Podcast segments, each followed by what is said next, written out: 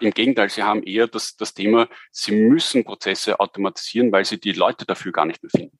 Sei es jetzt, weil, sie, weil das Unternehmen unheimlich rasch wächst und man gar nicht so schnell heiern kann, wie quasi das Unternehmen wächst.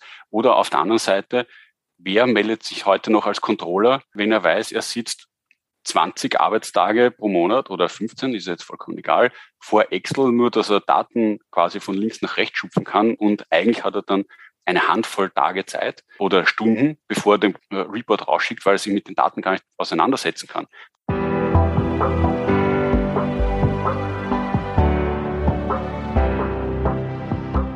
Willkommen bei Breakfast Briefings, dem Management-Podcast von Business Circle. Erleben Sie Persönlichkeiten, die Sie inspirieren, bereichern und Ihr Fachwissen mit Ihnen teilen, weil Wissen verbindet. Der Begriff Prozess leitet sich vom lateinischen Prozedere, also Voranschreiten, ab und bezeichnet einen Vorgang oder ein Geschehen, und ist somit etwas Dynamisches.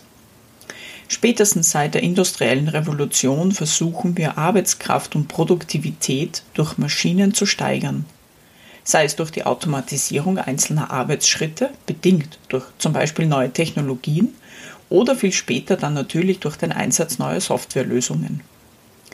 Prozessautomatisierung ist und bleibt also ein dynamisches Feld, und es ist noch lange nicht abgeschlossen. Viel mehr noch, wir befinden uns mittendrin. Doch was genau verstehen wir unter Prozessautomatisierung und wie kommt man überhaupt ins Tun? Eines kann ich Ihnen schon mal verraten. Die Grundvoraussetzung ist, offen zu sein für andere Ansätze und neue Technologien und bereits vor dem ersten Schritt die Mitarbeiter ins Boot zu holen. Warum das so unglaublich wichtig ist, haben wir mit Andreas Schmelzer, Head of Hyper Automation bei Bitpanda, besprochen. Mein Name ist Elisabeth Rudolph und ich begrüße Sie sehr herzlich zu einer weiteren Folge unserer Breakfast Briefings. Hallo Herr Schmelzer, schön, dass Sie heute da sind. Herzlich willkommen. Herzlich willkommen, danke. Danke für die Einladung. Herr Schmelzer, ich starte gleich einmal mit einer, mit einer vielleicht ja nicht ganz ernst gemeinten Frage, aber wir haben uns ja einen Interviewtermin ausgemacht. Und was würden Sie sagen, hätte man ähm, diesen Prozess der Terminfindung noch verbessern können, indem man ihn automatisiert hätte? Äh, rhetorische Fragen zum Einstieg, mein Liebling. Äh, ich kenne keinen einzigen Prozess, den man durch Automatisierung nicht verbessern kann. Es gibt nur den äh, das ganz andere Gegenteil, man kann teilweise zu viel automatisieren, äh, aber gar nicht automatisieren. Also schadet die meisten Prozessen nicht. Gut, also wie gesagt, das ist nicht eine ganz ernst gemeinte Frage, weil natürlich wir hatten uns den Termin über E-Mail ausgemacht. Jetzt ist natürlich die Frage, ob wir über künstliche Intelligenzen diese E-Mail hätten schreiben lassen sollen. Also ich finde es dann immer ganz gut, wenn dann doch eine persönliche Note dabei ist. Also so viel zum Thema ja, genau. Aber wir sind jetzt eigentlich fast mit dieser Frage ja schon mitten in das Thema hineingestolpert, und zwar in das Thema der Prozessautomatisierung. Und so weit hergeholt ist diese Frage ja gar nicht, weil würde denn ein, ein Automatisierungsprozess bei E-Mail-Korrespondenz überhaupt Sinn ergeben? Das kommt komplett auf den Use Case drauf an. Grundsätzlich ja. Ich glaube, das war auch einer meiner ersten Prozesse, die, die damals ähm, noch automatisiert wurden, war eine E-Mail-Ablage zum Beispiel, wo man halt kategorisiert hat, ist es ein Eingang, ist es ein Ausgang, zu welcher Aktennummer gehört das. Und ein Vorkategorisieren kann man zum Beispiel sehr, sehr gut machen. Das war auch ein, eines von den, ja, so ein, ein bisschen schon in die Richtung künstliche Intelligenz, wenn man mit dem Terminus noch ein bisschen vorsichtig ist. Ja, ich spreche ungern über künstliche Intelligenz. Das ist so breit und teilweise, also manchen sagt es ganz viel, manchen so wie mir, also da, da juckt's eher. Da haben wir die E-Mail-Kategorisierung gemacht, die Vorkategorisierung, ein, ein Riesenpostfach und äh, Kunden anschreiben. Und wir haben vorkategorisiert, was ist denn das? Ist das eine Stammdatenänderung, eine Adressänderung, wenn schon konkreter wurde? Da gab es damals 25 verschiedene Körbe, wenn man so möchte, oder Postfächer zu vorkategorisieren, dass das kein Mitarbeiter mehr machen muss, weil wenn man da ein paar hunderttausend E-Mails pro Jahr bekommt, allein dieses Vorkategorisieren funktioniert dann schon recht gut. Ob es der ganze Prozess sein muss, das kommt darauf an. Gibt es auch, hängt aber, wie, wie gesagt, komplett vom Use Case ab. Es muss immer Sinn machen. Das, das ist eigentlich das, die, die immer die übergeordnete das übergeordnete Thema. Manchmal muss es keinen Sinn machen, weil nur zu automatisieren, damit es automatisiert ist und des Automatisierungswillens alleine kann man machen, äh, ist aber sehr häufig nicht unbedingt der intelligenteste oder smarteste Weg, Prozessautomatisierung anzugehen. Ich glaube, wir, also jetzt es, sind wir wirklich komplett ins Thema hineingestolpert, aber vielleicht sollten wir mal mit, mit grundlegenden Begrifflichkeiten beginnen und Sie haben das mit äh, KI eigentlich schon ganz gut angesprochen. Also wenn, wenn wir jetzt über Prozessautomatisierung sprechen, worum geht es da denn konkret? Konkret heißt es etwas, so, man kann sich das am einfachsten vorstellen wie ein Softwareroboter. Weil Roboter in einer Halle, die sind sehr schnell mal äh, quasi vor dem geistigen Auge. Wie ein Softwareroboter, der im Endeffekt die Sachen abarbeitet, die ich am Computer mache. Das, was extrem gut funktioniert, ist Sachen, die mir selber auf die Nerven gehen. Das kann E-Mail schreiben sein, aber das können zum Beispiel auch regelmäßige Reports sein oder Berichte, die ich machen muss. Das können regelmäßige Abgrenzungsläufe sein, wenn man eher eine Buchhaltung ist, irgendwelche Ablagen zum Beispiel. Das kann ich prozessautomatisieren im Sinne von, ich mache es halt nicht mehr selber oder zumindest Teile davon. Es ist halt eine Unterstützung oder wenn man so weit gehen möchte, bis hin zu einer persönlichen Assistenz, aber halt am Computer da sitzt halt dann keiner neben mir, sondern hilft mir quasi einfach beim, beim Klicken, so dass ich das nicht mehr machen muss, im Idealfall, so dass ich es gar nicht mitbekomme. Es gibt ja unterschiedliche Formen der Prozessautomatisierung. Also konkret jetzt zum Beispiel die Robotic Process Automation, die RPA oder die Business Process Automation, BPA. Wo sind also diese feinen Unterschiede?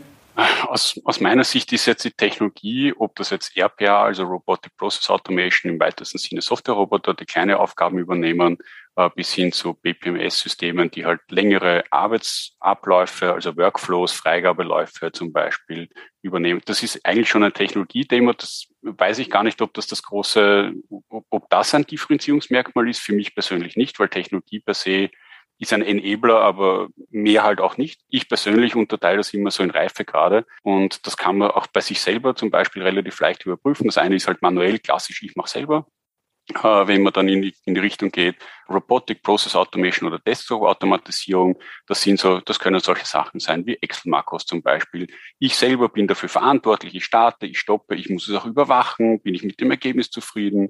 Und das gleiche ist bei einem Software-Roboter, ich bringe ihm diese Logik bei, die es machen muss, ähnlich wie bei einem Makro und muss halt dann am Schluss überprüfen, ist das gemacht worden oder auch nicht zum Beispiel, weil es E-Mail verschickt oder eine Statusmeldung oder ich sehe dann in einem SAP-System äh, ein Beleg ist zum Beispiel gebucht. Und dann geht es weiter in Richtung intelligente Automatisierung, aber auch da gibt es halt Abstufungen. Das eine geht so in die Richtung eher, ich, für mich persönlich ist dann eher Machine Learning, kognitive Sachen. Was heißt das? Ich trainiere ein Datenmodell, zum Beispiel E-Mail-Kategorisierung. Ich habe 100.000 E-Mails. Diese E-Mails, also da, ich habe Trainingsdaten, das heißt, ich weiß aus diesen alten Recht-E-Mailen äh, zum Beispiel, das ist ein Kunden, eine Kundenstammänderung, das ist eine Stammdatenänderung und dergleichen. Ich trainiere ein Modell. Ich selber sage, wenn ich mit dem Ergebnis zufrieden bin und das ist quasi ein gutes Modell. Und nachher bette ich das so ähnlich wie bei RPA oder bei einer Desktop-Automatisierung oder bei den Makros automatisch ein und muss auch überprüfen, ob ich damit zufrieden bin. Wenn nicht, muss ich es wieder neu trainieren mit neuen Informationen, die ich bekommen habe, weil zum Beispiel es ist eine neue Kategorie dazugekommen, es hat sich mein Businessprozess verändert, also mein Arbeitsprozess geändert. Aber ich bin immer selber dafür verantwortlich. Und im nächsten Schritt geht schon ein bisschen in Richtung intelligente Automatisierung im Sinne von es lernt mit. Beispiel, Buchhaltungsbelege, eine Rechnung wird, wird gebucht und wenn, wenn ein Buchhalter das zum Beispiel verändert im Nachgang, nach dieser automatisierten Lösung, diese Information nehme ich wieder und trainiere damit automatisch in einer Art Feedback-Schleife das Modell ziemlich automatisch wieder nach. Dann bin ich schon intelligent und am Schluss, das ist das einfachste und plakativste Beispiel, selbstfahrendes Auto. Das lernt dazu. Es kennt eigentlich, es kann nicht alle Situationen kennen. Sie können nicht alle Schilder kennenlernen, alle Kreuzungsarten, die es gibt jede Verkehrssituation, man kann ein Grundverhalten trainieren und ab dann muss es weitergehen. Aber es trainiert sich selbst, es heilt sich selbst, heißt, es lernt selber dazu. Und das ist der große Unterschied dann. Und auch ich persönlich, wie gesagt, ich unterteile eher auf diesem Reifegrad, bis wohin irgendwann gebe ich immer mehr Kontrolle ab im Sinne von, irgendwann fragt mich das System nur noch, bist du zufrieden damit oder ich kenne mich da jetzt wirklich nicht mehr aus, da musst du mir bitte bei diesem Sonderfall, bei diesem neuen Fall helfen, bis hin zu, es fragt mich gar nicht mehr, sondern es, es reagiert einfach. Wie intensiv ist denn so eine, so eine Kontrollfunktion, also durch den, durch den Menschen jetzt wieder? Ähm, wie viel muss man sich dann wirklich noch hinsetzen und, und nachkontrollieren? Gelingt es, also passiert das eher so stichprobenartig oder gibt es dafür auch irgendwelche ähm, so To-Do-Listen, die man abarbeiten muss? Also, nein, äh, sehr, sehr häufig ist das, also es ist tatsächlich extrem Use Case abhängig. Das ist so ähnlich wie in der Betriebswirtschaft, wie ich früher studiert habe, hat es immer geheißen, es kommt drauf an. Äh, heute ist es Use Case spezifisch. Es gibt Sachen, die man sehr, sehr gut automatisch überprüfen kann. Also zum Beispiel ein, äh, das kann jetzt ein Machine Learning Modell sein oder auch ein, ein Standardprozess den messe ich die ganze Zeit und je häufiger korrigierend eingegriffen wird nach dem automatisierten Prozess, über das kann ich eine Güte quasi automatisch oder mehr oder weniger automatisch bestimmen und ich weiß sofort, es passt gut oder es passt nicht. Im schlimmsten Fall kann es sein, dass ich eben nicht draufkomme. Da muss ich zum Teil Stichproben ziehen. Das bietet sich ohnehin an. Aber, und das ist das zweite Thema, was so ein bisschen mitschwingt, was man aber immer wieder gerne vergisst, das ist auch ein sehr großes organisatorisches Thema, nämlich wie vertraut und wie sehr vertraue ich der Technologie im Sinne von, glaube ich, dass das das Ding richtig macht. Je mehr ich dem Ding vertraue, unter Anführungszeichen, wie gesagt, es ist vollkommen unabhängig von der Technologie, desto mehr werde ich mich darauf verlassen und desto weniger Stichproben und desto weniger Überprüfungsarbeit mache ich. Und das ist natürlich auch über die Dauer, wo ich immer weniger Kontrollschleifen einziehe. Das ist ja auch genau das, was ich möchte. Ich möchte eigentlich in der Prozessautomatisierung möglichst wenig dann von dem Prozess bei mir belassen, sondern nur da, wo ich einen Mehrwert habe. Komplexe Entscheidungen, eine Erfahrung, die ich einbringen möchte, eine Meinung zum Beispiel. Also das sind Sachen, die zum Beispiel äh, solche Prozessautomatisierungssachen wirklich unheimlich schwer können, wenn überhaupt. Das, äh, die Diskussion möchte ich jetzt gar nicht starten. Aber da, das sind, das, das können solche, solche Trennschritte zum Beispiel sein, und zu sagen, ja, über die Zeit, ich habe dazugelernt, ich vertraue dem Ding und ich gebe ihm auch immer mehr Kontrolle und ich kann es loslassen. Wie kann man sich das jetzt als Anwender vorstellen, wenn man jetzt beschließt, okay, man möchte Prozesse in der Firma ähm, automatisieren? Wie geht man das einmal an? Wie entscheidet man überhaupt, welcher Prozess wird automatisiert? Wie entscheidet man das? Also ist das nach Fachabteilungen oder nach Kosten, nach, nach Ressource oder wo, wie, wie funktioniert das? Ehrlicherweise noch weit davor im Sinne von, ich mache das überhaupt. Also sehr viele sind, haben, meinen ja, ich brauche das nicht. Das ist ja auch, ein, ich weiß nicht, ob das jetzt österreichspezifisch ist oder auch nicht, aber mich betrifft ja das nicht. Also Prozessautomatisierung, nein, wir haben das ja schon immer so gemacht, ist ein Riesenunterschied. Auch meine Erfahrung sowohl im, in einem großen Konzern bis hin zum Scale-up, Startup, wo ich heute tätig bin, mehr Kontrast geht fast nicht. Also das erste ist, ich bin überhaupt davon überzeugt, dass ich das brauche. Wenn ich davon nicht über, überzeugt bin, dann brauche ich mir die Frage nämlich gar nicht erst stellen. Wenn Prozessautomatisierung keinen Stellenwert hat, dann brauche ich nicht priorisieren, weil dann ist es eh, dann ist eigentlich die Entscheidung schon davor gefallen, ich mache gar nicht den ersten Schritt. Wenn man sich dazu committet und sagt, okay, ich, ich möchte Prozesse zu automatisieren, dann ist aus meiner Sicht das allererste, Prozessautomatisierung ist kein reines IT-Projekt. Was heißt das? Wenn ich eine Software installiert habe, bin ich nicht fertig oder ich sollte im Idealfall gar nicht damit anfangen, eine Software zu installieren, wenn ich vorher nicht im Unternehmen die Mitarbeiter mitnehme zu dem Thema. Weil Automatisierung hat natürlich auch ein Unternehmenskultur Impact. Ich verändere die Arbeitsweisen von Menschen. Das darf man nie vergessen. Und äh, wir haben ja einen ambivalenten Zugang zur Veränderung wenn das Handy da ist, ist es super. Wie sie damals mal das Handy eingeführt haben, um Gottes Willen, wozu brauche ich das? Also ich habe ja immer ein Standtelefon und ich meine, unterwegs brauche ich ja wirklich nicht telefonieren. Wenn man das heute wem sagt, ist also, ja, lächerlicher braucht man sich nicht mehr machen, weil keine zwei Minuten vergehen und wo man nicht aufs Handy schaut. Und ich glaube, das ist unheimlich wichtig, dass man mal den, den ersten Schritt macht. Und wenn man sagt, okay, ich nehme die Leute mit und das Ganze redet auch nicht klein, ich beachte diese Widerstände, dann ist der erste Schritt sehr häufig, ich rede einfach mit den Fachabteilungen. Wo drückt's? Welcher Prozess? Also es gibt natürlich Riesenraster, Bewertungsskalen, weiß ich nicht. Ich persönlich arbeite immer am liebsten mit der einen Frage, welcher Prozess geht am meisten auf den Nerven? Das ist nämlich meistens genau so ein repetitiver, eintöniger, monotoner Prozess. Den muss ich zwar machen, zum Beispiel Statistikmeldungen, das ist ja gar keine Frage, ich muss sie machen, Rechnungen buchen, Steuerabgabe und so weiter. Das sind alles Sachen, warum also glaube, das ist auch mit dem Grund, warum sehr viele von diesen Themen in Finanzbereichen anfangen, weil dort hat man sehr, sehr repetitive Prozesse, die man auch machen muss. Also das ist ja nicht freiwillig. Buchhaltung ist in wenigsten Fällen freiwillig oder Steuern. Äh, und das ist genau das Thema, dass man die dann identifiziert und sagt, okay, welche Prozesse, zum Beispiel Abgrenzungsbuchungen. Dann gibt es natürlich auch so, sowas wie eine Heatmap, wo man sagt, das haben andere Unternehmen in den Fachbereichen Finance, haben das gemacht im HR, zum Beispiel ein On- und Offboarding von Mitarbeitern im IT-Bereich, Rechtsvergaben, Benutzerverwaltung im weitesten Sinne. Das sind, können alles solche Sachen sein. Und dann kommt eigentlich der wesentliche Schritt. Da passieren dann in der Regel leidenschaftliche Diskussionen, vor allem mit Prozessmanagern. Aus meiner Sicht funktioniert Prozessautomation nur dann in drei Schritten. Erster Schritt, ich möchte wissen, was soll am Ende vom Prozess rauskommen. Was heißt Prozessautomation? Was, was, was ist ein automatisierter Prozess? Wann ist der fertig? Wann, was ist am Schluss rausgekommen? Sehr, sehr häufig, auch im Finanzbereich, will man am Schluss ein Excel, weil Excel ist super. Äh, mit Excel geht ja auch alles. Aber das ist ja nicht das End, Thema. Ich möchte zum Beispiel Zahlen reporten, ich muss eine Information, eine Statistik melden, ich muss es ins System übertragen, weil ich verwende ja Excel sehr häufig als Transportmedium von einem System ins andere. Ganz, ganz selten ist das wirklich das Endresultat. Das heißt, ich versuche zuerst zu verstehen, was soll da am Schluss wirklich rauskommen. Also zum Beispiel im SAP soll das Häkchen bei dem Kunden, der die Anfrage geschickt hat, soll das gesetzt sein. Als ganz, ganz einfaches Beispiel. Ja. Okay, dann weiß ich, was hinten rauskommt. Erster Schritt. Zweiter Schritt wann fängt's an? Muss der Kunde was auslösen? Ist das ein monatlicher, täglicher Routineprozess, der halt zeitgesteuert ist, der eventbasiert ist? Event im Sinne von, es ist halt was passiert, der Kunde hat mich angerufen, ich drücke aufs Knöpfchen. Oder wie geht's los? Und dann interessiert mich eigentlich nur, wie komme ich zum Endergebnis. Und ich habe jetzt kein einziges Mal Ist-Prozess erwähnt. Und das ist genau die leidenschaftliche Diskussion, weil mich persönlich in der Prozessautomatisierung der Ist-Prozess nicht eine Sekunde interessiert. Wenn ich nämlich mit dem Ist-Prozess starte, habe ich sehr, sehr häufig in der Prozessautomatisierung eine Variante des Ist-Prozesses. Aber das ist nicht zwangsweise der beste Prozess für eine automatisierte Lösung.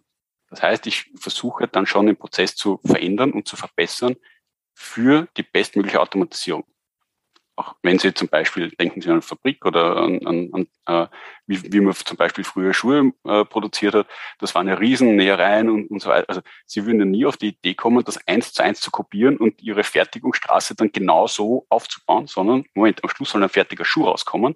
Was muss vorne rein, damit das am Schluss rauskommt und dann mache ich den Rest da dazwischen und, und fertige entsprechend oder äh, habe dann die Fließbänder drin und dergleichen. Und genauso ist eigentlich auch der Zugang bei Prozessautomation warum soll mich der Ist-Prozess interessieren?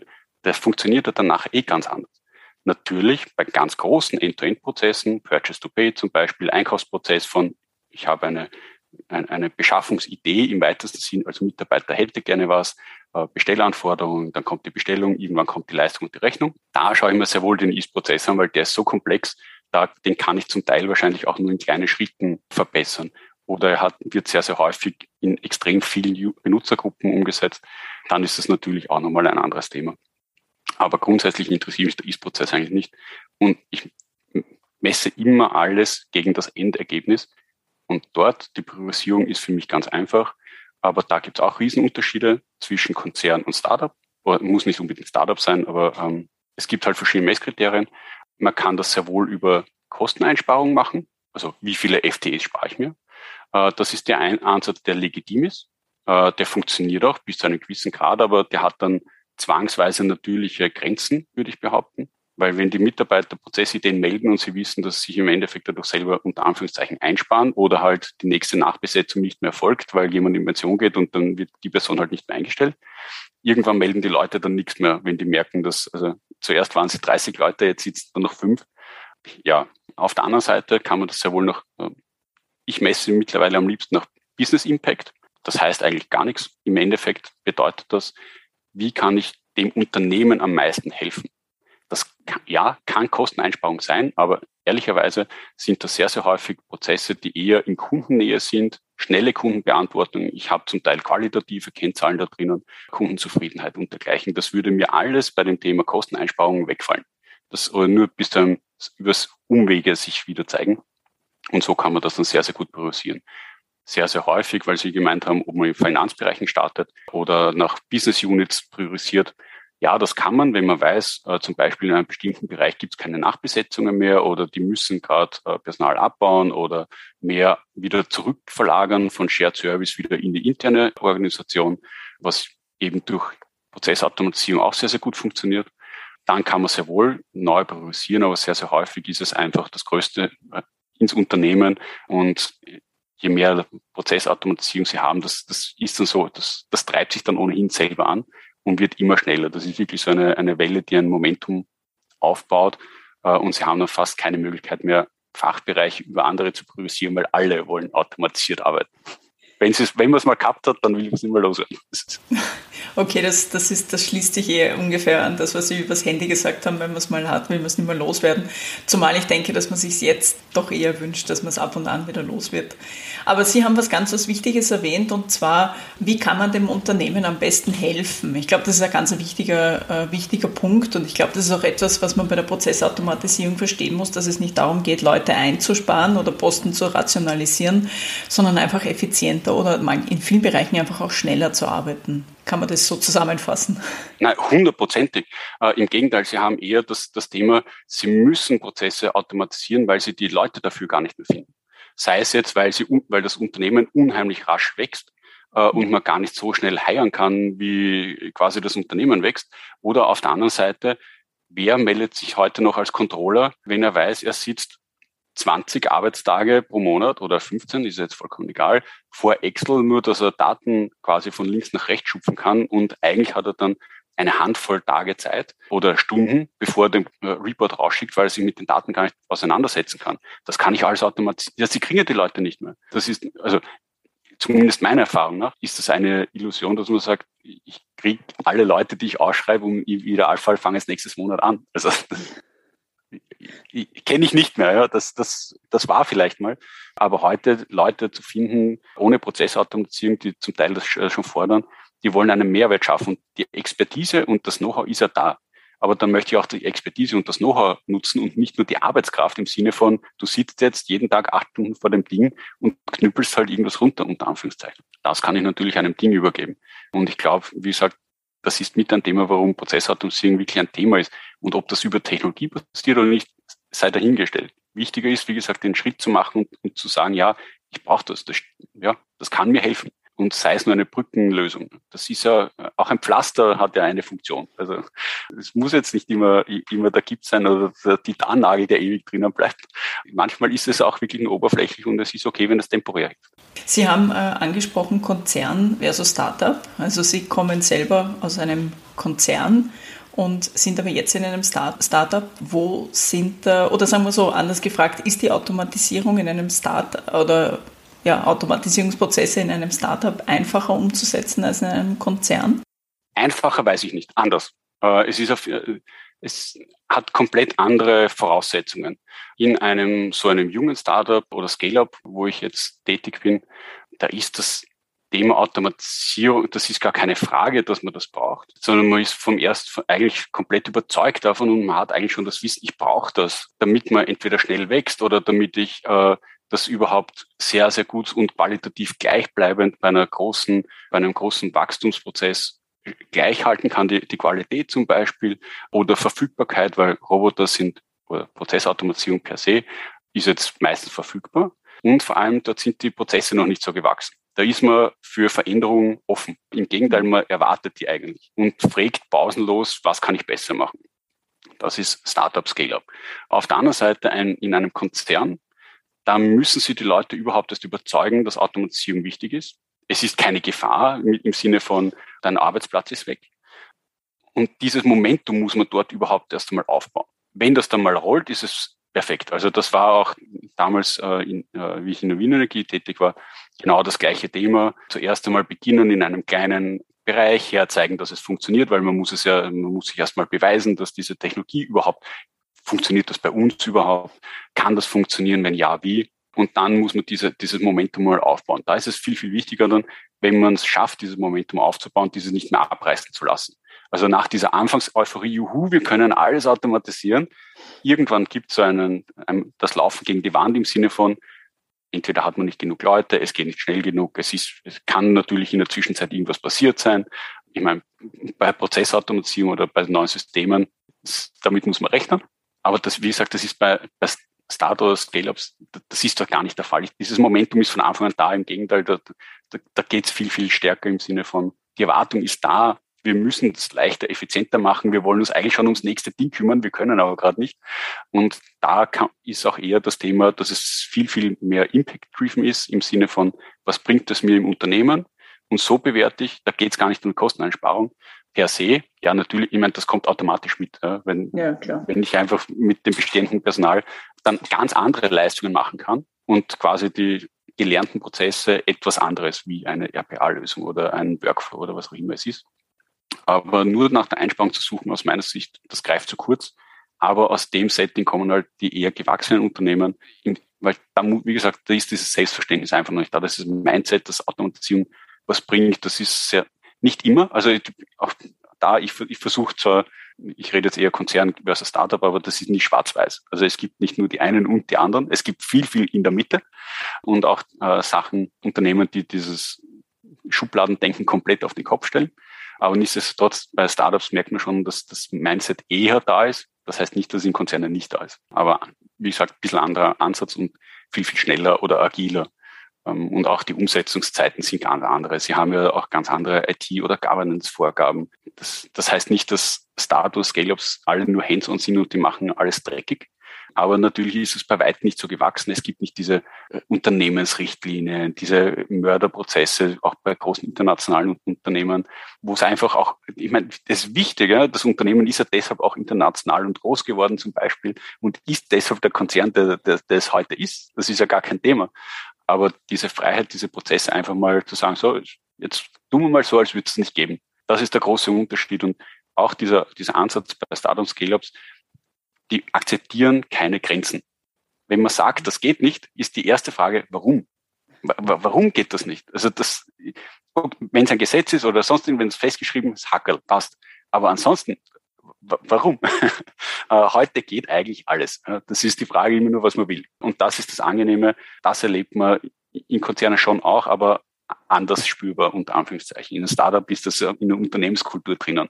Da gibt es keine von Haus aus akzeptierten Hürden oder Mauern, sondern man wird immer versuchen, die eher aus dem Weg zu räumen. Also ich glaube auch in, in Startups ist natürlich, die wären sonst keine Startups, wenn sie da in diese Richtung nicht komplett agil denken würden. Das ist, das ist sicher ein, ein, ein wichtiger Punkt.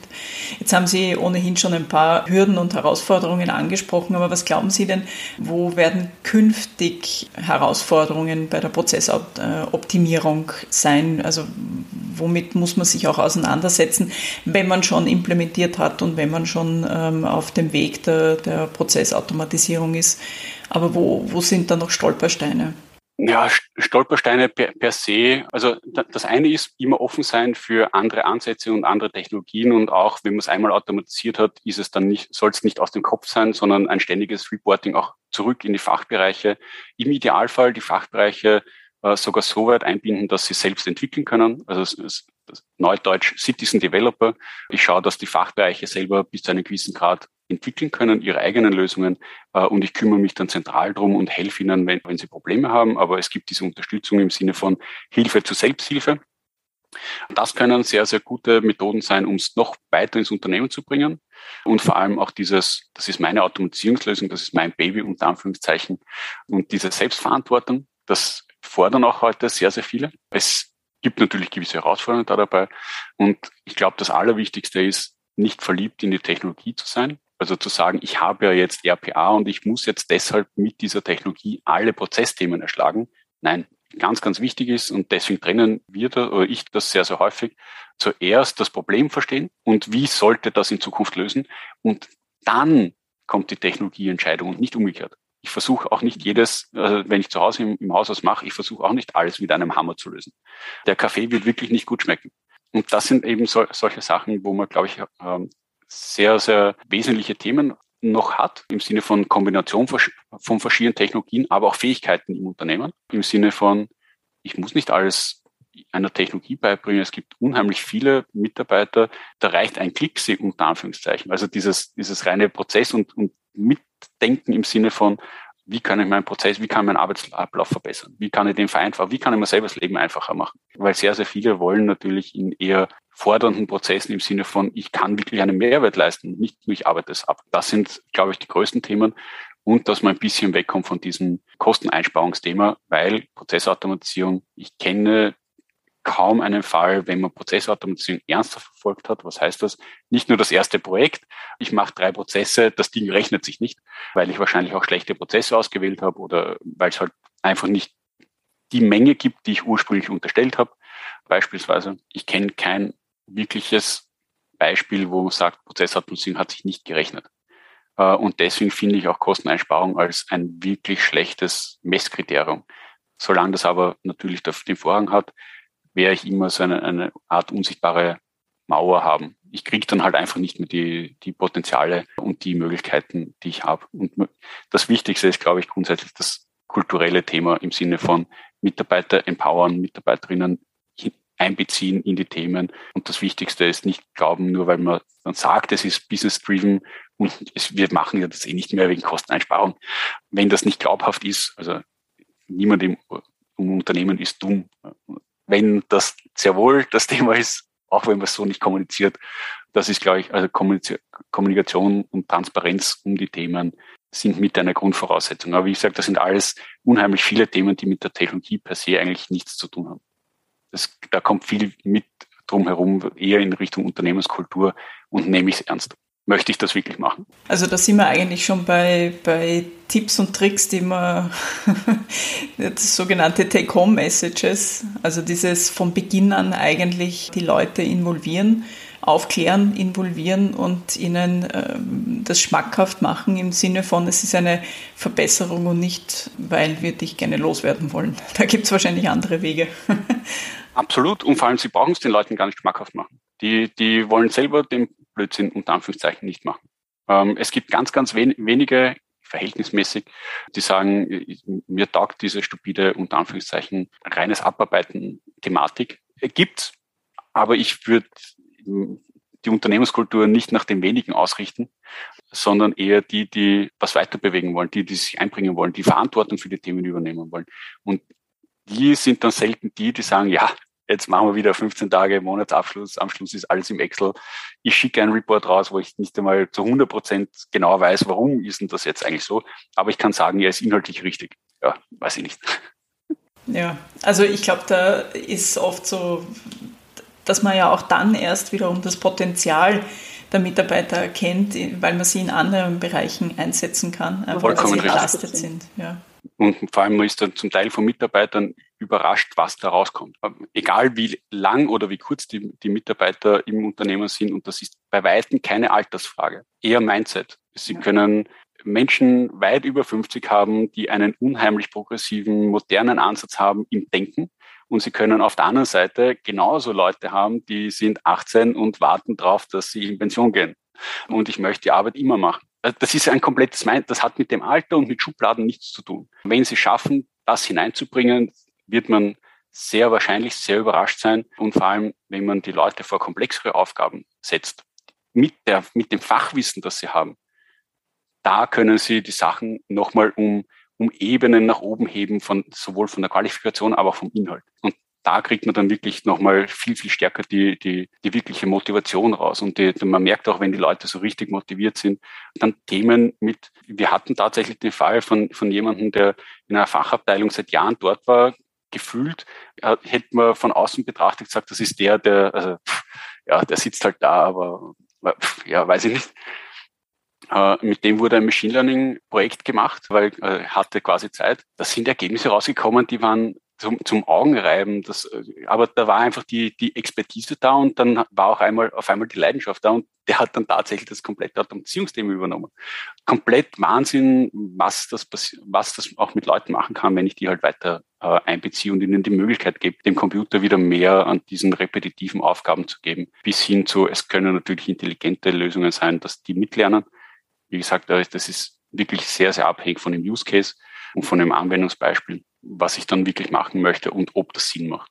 Nicht alles automatisieren macht tatsächlich Sinn. Aber tatsächlich ist es wahrscheinlich auch sehr spannend, so einen Prozess auch als Mitarbeiter begleiten zu dürfen, so wie Sie gerade erwähnt haben aus meiner Sicht müssen, müssen sie den Prozess mitbegleiten, weil sie wissen, wie der funktioniert. Es gibt ja. zwar Spezialisten in der Technologie, die wissen, wie sie Softwareroboter, wie sie RPA, wie sie BPMS-Systeme und so weiter einführen, Workflows, vollkommen egal. Aber sie machen zum Beispiel seit 15 Jahren in der Buchhaltung die Eingangsrechnungen.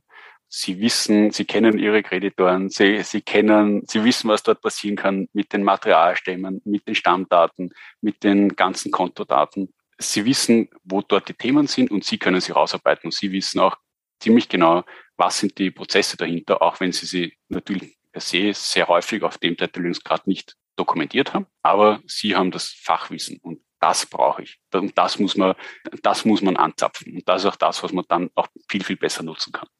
Sie werden ja beim Prozess- und Automatisierungsforum am 5. und 6. Mai, ich glaube am zweiten Tag, die Opening Keynote halten. Wollen Sie unseren Zuhörerinnen ganz kurz umreißen, worum es da gehen wird? Also es geht um die Umsetzung von, von Hyper Automation. Das ist das, was Sie jetzt ja auch bei, bei Bitpanda machen oder wofür Sie verantwortlich sind. Worum wird es da ungefähr gehen? Also wir wollen nicht spoilern, aber vielleicht so ein paar Keywords. Ganz grob geht es darum, wie kann man verschiedene Technologien so kombinieren, dass am Schluss ein besserer Prozess herauskommt und vor allem am, am Weg vom, von der Idee bis hin zur Umsetzung und wie kann ich es wirklich nutzbar machen und diesen, diesen, diese Effizienz auch wirklich auf, auf die Schiene bringen und, und in die Umsetzung. Weil das sind tatsächlich die Sachen, wo man sehr, sehr häufig halt sagt, man hat die eine Technologie und das ist es, das ist der Stein der Weisen. Dem kann ich alle Prozessthemen lösen und das ist es definitiv nicht.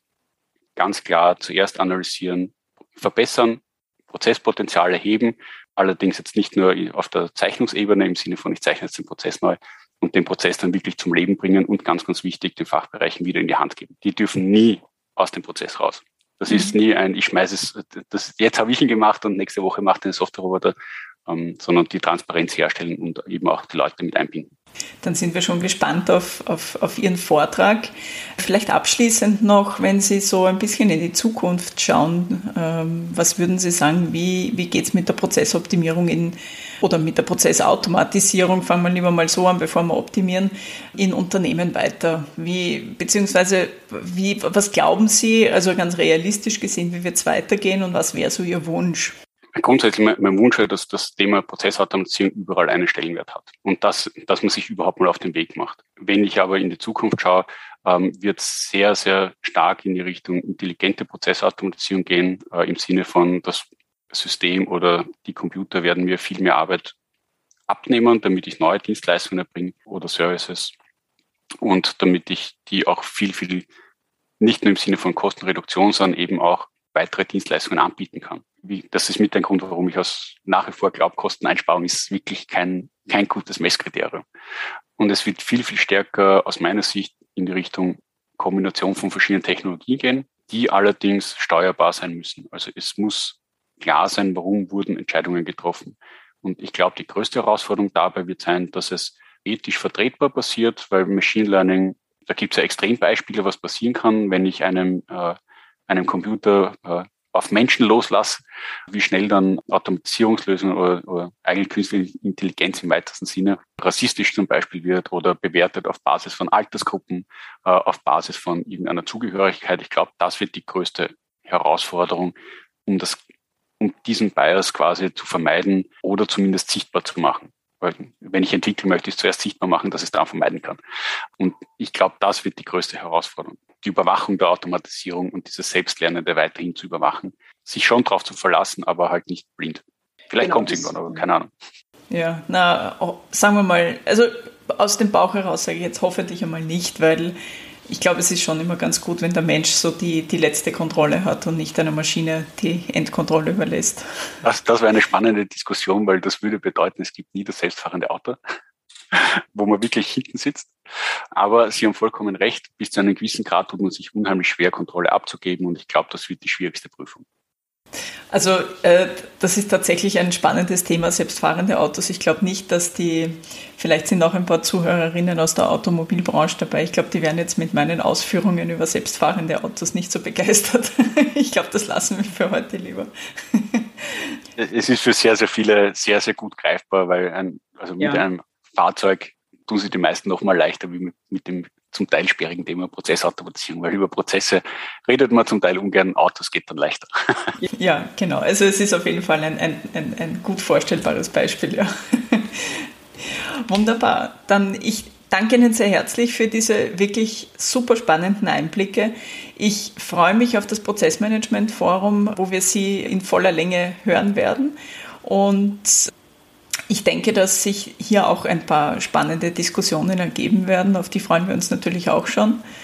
Und genau, wir werden dann auch hören, welche Use Cases es noch gibt, wo vielleicht doch äh, irgendwelche Stolpersteine sind auf dem Weg zur Prozessautomatisierung, welche Projekte vielleicht auch gescheitert sind, was man besser nicht tun sollte. Also ich glaube, das werden spannende zwei Konferenztage werden. Absolut auf die Diskussion mit den anderen Teilnehmerinnen und Teilnehmern freue ich mich schon sehr, weil gerade dieser Austausch ähm, und wieder dieses Verlassen des eigenen Komfort-Zirkus quasi, da, da, äh, das bringt immer neue Einblicke oder zumindest zum Nachdenken und die Anregungen, die Impulse, die man dann nachher mitnimmt, das hebt einen selber auch dann definitiv nochmal auf eine andere, auf eine andere Ebene. Genau, und vielleicht bekommt man ja die eine oder andere Idee, die man dann wieder umsetzen kann. Super, vielen Dank und danke für Ihre Zeit und genau, bis zum Prozessmanagement Forum dann. Sehr, sehr gerne, hat mich gefreut.